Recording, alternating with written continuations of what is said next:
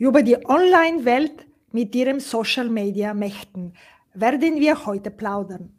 Und darüber hinaus, was diese mit der Sichtbarkeit von uns Selbstständige zu tun haben.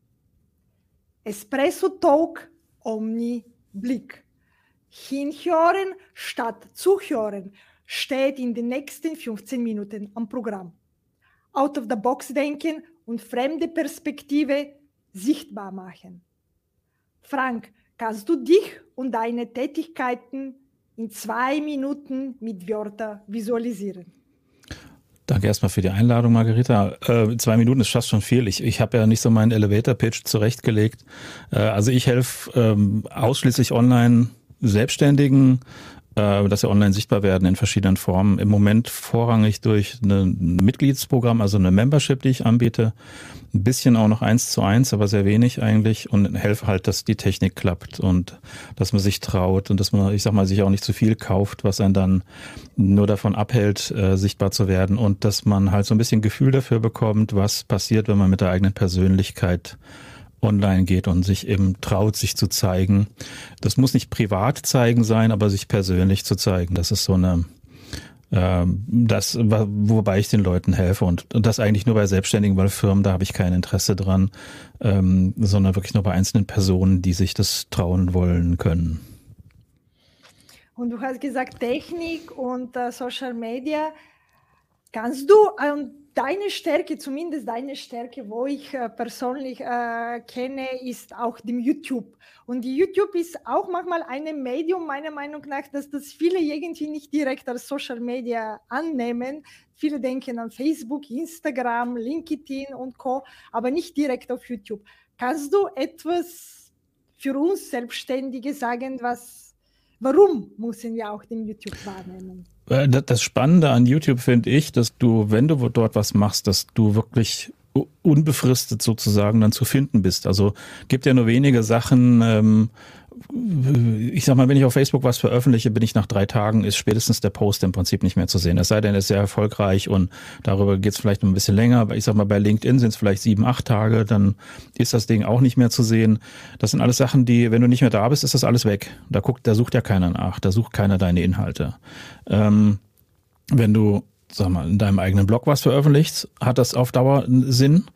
Äh, und wenn du das auf YouTube machst. Das sind so eigentlich die, die zwei wenigen Baustellen, wenn man so möchte, wo die Veröffentlichung halt wirklich länger währt und dir langfristig was bringen kann. Gerade wenn es vielleicht Themen sind, wie jetzt nicht bei mir mit einer Anleitung, wenn ich eine Anleitung hochlade, ist die nach ein paar Wochen wieder futsch, weil man es nicht mehr nutzen kann durch Updates. Ähm, aber YouTube ist im Prinzip was, was ich auch sonst zu keiner Plattform eigentlich sagt, YouTube kommt im Prinzip für jeden in Frage, egal mit welcher Ambition, egal was man vorhat, weil alle Inhalte dort Platz haben und alle Inhalte dort erfolgreich werden können. Okay, das heißt, YouTube ist äh, quasi eine Stabilität auf dieses Mächten, was das uns die Social Media theoretisch, es ist alles sehr dynamisch, sehr flexibel, sehr veränderbar, aber die YouTube bietet trotzdem, obwohl wir für die Social Media sprechen, eine Stabilität. Kann ich das? Es, es ist nachhaltig. Du hast natürlich, du hast natürlich den, das Problem wie bei allen Plattformen, du bist von deren Algorithmus zu abhängig. Ne? Wenn die meinen, dass dein Inhalt nicht relevant ist, dann wird es nicht empfohlen oder ist nicht gut findbar, weil du es nicht gut ausgezeichnet hast, deine Inhalte. Ähm, die Abhängigkeit hast du da natürlich immer äh, äh, genauso. Die Abhängigkeit haben wir aber im Prinzip überall in irgendeiner Form. Ob mit meinem eigenen Blog bin ich auch nicht unabhängig, da bin ich abhängig von Suchmaschinen, dass ich da irgendwie gefunden werde und sowas.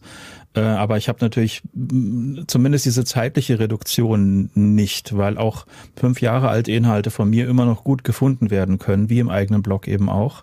Und ähm, ich darüber halt schaffe, dass die Leute mich trotzdem halt 24-7 kennenlernen können jederzeit. Ne? Und das ist halt äh, wenn ich auf Facebook nichts mache, bin ich nach ein paar Tagen, nach ein paar Wochen nicht mehr existent.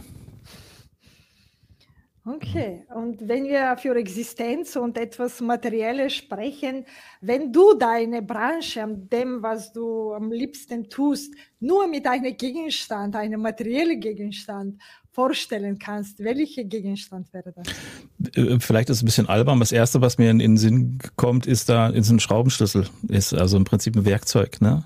Letztendlich nichts anderes vermittle ich ja den Leuten Werkzeuge, Tools, die man nicht überbewerten sollte, aber auch nicht unterbewerten. Ein Tool kann dafür sorgen, dass ich leichter es mir mehr Spaß macht, online zu gehen. Tool kann aber auch dafür sorgen, dass ich überhaupt keinen Bock mehr auf, auf Internet habe und dann lieber mein Offline-Geschäft weiter betreibe, weil die Tools doof sind. Ähm, ja, aber Schraubenschlüssel, ganz blöd, sowas, ja, so ein Werkzeug. Okay, ein Werkzeug. Und du hast sehr viel äh, mit dem Digitalisierung zu tun.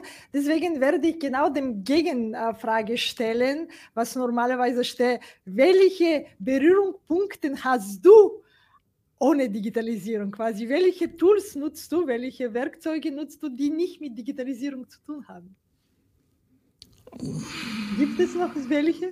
Ich mir würden jetzt spontan keine einfallen, weil alles, was ich jetzt hier rumstehen habe, ist natürlich dafür da, um irgendwie hier in die Kiste zu kommen und irgendwie hier mit irgendwas zu senden oder aufzunehmen oder Licht zu haben oder an einem Tisch zu sitzen oder äh, um, um irgendwie mich hier in irgendwelche Konserven aufzuzeichnen sozusagen, was man dann später angucken kann oder live angucken kann. Ich habe also Stift und Papier, womit ich mich dann halt auch mal hinsetze. Das wäre so ein Offline-Ding, wo ich sage, ich habe ja auch meine meine meine Post-its, die ich hier überall hinpappe und äh, das ist so ein bisschen Offline-Tool. Ähm, alles andere ist online. Mindmaps und keine Ahnung ist alles online. Und auch die Kommunikation mit deinen Kunden finden sagen wir so, ausschließlich online. Systeme auch am Telefon, keine mobile Telefon. Auch, auch kein Telefon. Also ich, okay. ich telefoniere auch nicht. Also alles über Zoom, äh, früher halt über Skype. Ähm, ja, äh, also auch hier vor Ort keine, keine Kunden mehr in irgendeiner Form. Das ist alles orts- und Zeit, so orts- und zeitunabhängig, wie es geht. Okay, und mit dieser Erkenntnis, dass das alles gut funktionieren kann, nur mit dem Schnittstelle von der Digitalisierung, was heißt für dich Digitalisierung?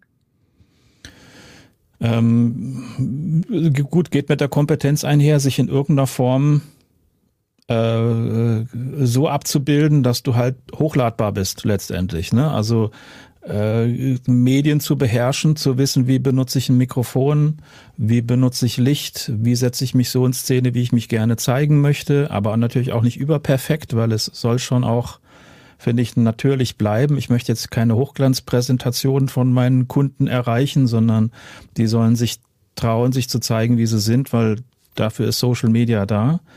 Ähm, also alles, Digitalisierung ist alles, was, was mir dazu verhilft, in meinem Fall jetzt, dass die Leute sich irgendwie online präsentieren können, dass sie mit den Medien umgehen können. Äh, und das aber auch möglichst äh, simpel, ich sage immer quick and dirty, also möglichst einfach, ohne, äh, ohne einen zu großen Berg sich aufzuhäufen mit Dingen, die man haben müsste, damit die Qualität noch ein bisschen besser ist. Natürlich habe ich hier Zeug rumstehen, die mir jetzt nicht unbedingt äh, jeder haben muss. Ich habe da halt Spaß dran und ich habe halt unterschiedliche Sachen. Ich kann dann halt auch mal ein 100 Euro Mikrofon halt zeigen, wo ich sage, das kann ich empfehlen ähm, und habe die Sachen so rumstehen. Also alles, was dazu nötig, nötig ist, mir anzueignen, womit ich irgendwie online gehen kann, in welcher Form auch immer, ob das live ist, ob das per Video ist, ob das per Podcast ist oder Texte schreiben, die ich gescheit veröffentliche. Ist für mich hat also alles, was Selbstständige angeht. Digitalisierung wird ja häufig so im Bereich Unternehmen und sowas verwendet. Da habe ich keine Ambitionen, da irgendjemandem weiterzuhelfen. Und äh, du hast schon äh, gesagt, deine Umgebung oder wie du arbeitest, hat sehr viel mit dem Digitalisierung zu tun. Aber wie kann man sich diese Umgebung, in der du arbeitest, kannst du es für uns visualisieren nur mit Worten? Wie schaut diese digitale Umgebung für Selbstständige an? Die digitale Umgebung ist bei mir links und rechts ist ein, sind zwei Hochkant 27 Zoll Monitore. Vor mir ist ein Querformat 27 Zoll Monitor. Ich habe links und rechts hier äh, äh, Lichter, die ich äh, ein- und ausschalten kann, wenn ich es möchte, ähm, die hier fernsteuerbar sind, äh, Mikrofon mit Mischpult und ähm, äh, das ist aber auch ein Setup, was sich über Jahre entwickelt hat. Am Anfang hatte ich eine einfache Webcam, da hast du mich kaum auf den Videos erkannt. Das war aber egal, oder es ist nach wie vor egal.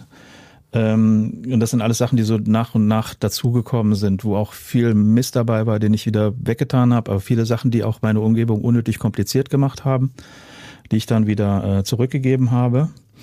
Ähm, ja, aber ansonsten, das war auch so ein Post, den ich vor kurzem gemacht habe. Im Prinzip geht's ja weg vom Homeoffice und hin zum Home Studio, wenn man so möchte. Also zum ähm, ist irgendwas, womit ich mich selber darstellen kann und nicht zum Fotografen oder zu einem Videografen gehen muss, um, um ein Video oder ein Foto von mir machen zu können. Okay, das ist ein interessanter Begriff von Home weg von Homeoffice und äh, in einem Homestudio. Und das äh, meinst du, jedes Selbstständige braucht äh, sich in so eine Richtung. Glaubst du, das wird ein Trend sein? dass wir als Selbstständige so etwas brauchen würden?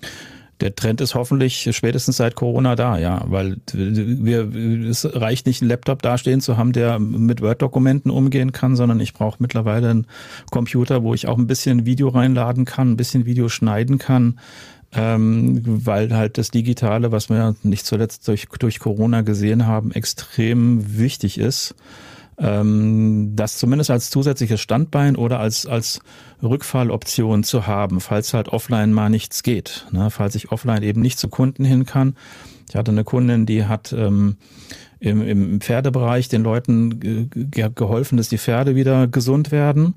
Ähm, die hat halt durch Online-Kurs und dadurch, dass sie sich selber halt digitalisieren konnte, halt konnte sie da ihr Geschäft kompensieren, weil sie eben nicht eine Zeit lang nicht zu einem Kunden fahren konnte. Und ähm, das ist halt unglaublich, was du dann halt damit erreichen kannst, wenn du da dran bleibst und dich halt nicht von Technik dauerhaft frustrieren lässt. Ne? Was natürlich jedes Mal, wenn du was Neues anfängst, funktioniert es erstmal nicht. Das ist normal und gehört dazu und nervt bis zum gewissen Grad, aber da muss man durch. Ansonsten kommt man nicht weiter. Das ist ein gutes Argument. Hast du einen Tipp äh, vielleicht für den äh, Zuhörer und dem äh, Zuschauer? Du sagst, es frustri frustriert. Wie kann man mit Humor vielleicht oder mit einer anderen Methode äh, umgehen mit dieser Frustration? Weil viele haben Angst von Technik, zumindest ich habe das Erfahrung. Äh, und äh, wie tust du das, die, diese Vertrauen zwischen Mensch und Technik?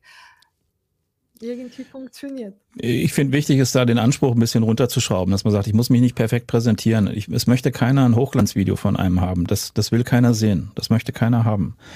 Ähm, und eben sich selber da nicht zu sehr einen Kopf zu machen, was die Leute jetzt als mehrwertig und als besonderen Inhalt und sowas beurteilen. Die meisten schätzen ja schon sehr, wenn man sich überhaupt vor die Kamera traut und sich zeigt.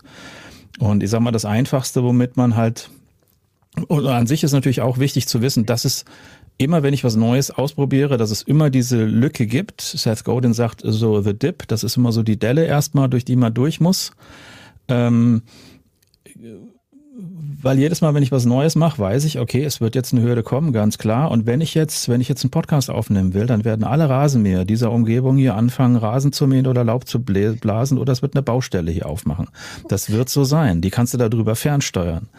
Ähm, äh, das gehört einfach dazu. Und selbst zu wissen, dass das einfach dazugehört, finde ich, hilft schon enorm. Das ist wie bei einer Selbsthilfegruppe, wo man selber merkt, okay, ich bin nicht der Einzige, der hier das Problem hat oder sowas. Ne? Wo man weiß, es ist halt einfach so und da muss ich durch und wenn ich dranbleibe, komme ich voran. Und wenn es das nicht der Weg ist, muss ich meinen Anspruch vielleicht reduzieren oder was Simpleres machen.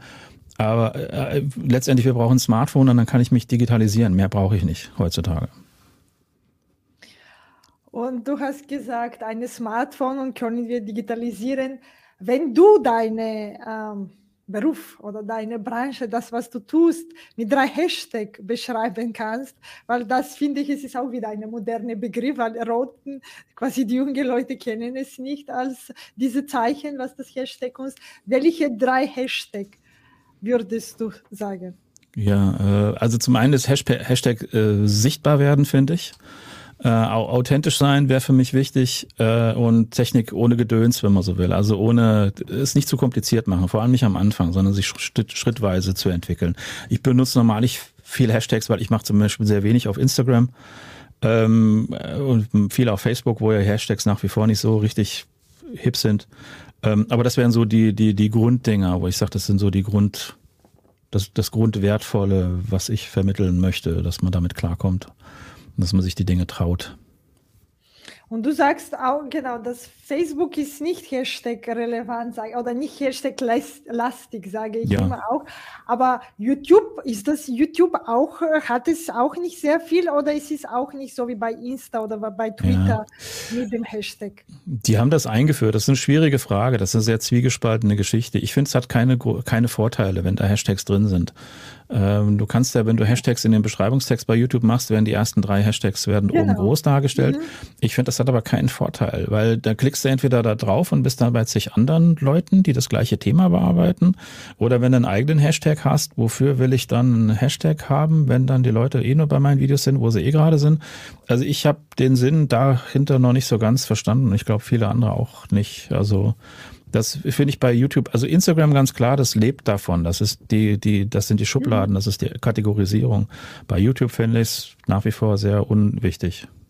Okay, das heißt, so diese Beschreibung, Text und die Themen haben immer die größere Relevanz als den Hashtag. Und Vorschaubild, Beschreib, äh, äh, Vorschaubild und Titel definitiv. Äh, nicht zuletzt mhm. die, die Länge, ne? weil wenn ich mir Videos raussuche und sehe ein 40 Minuten Interview, dann würde ich jederzeit die 8 Minuten Anleitung vor jemand anderem vorziehen. Mhm gegenüber einer 40 Minuten Quatsch, Laberrunde, sage ich jetzt mal negativ. Ja. Aber ne, also ist auch, das ist auch vollkommen okay, aber ähm, die Länge ist natürlich mit Auswahlkriterium. Und acht Minuten habe ich immer irgendwie Zeit.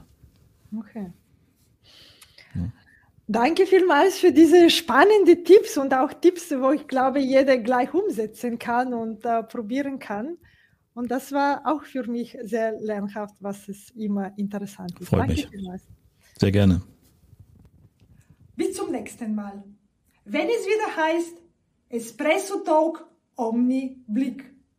Margarita Mischewa, deine digitale Mutmacherin. Apropos digital.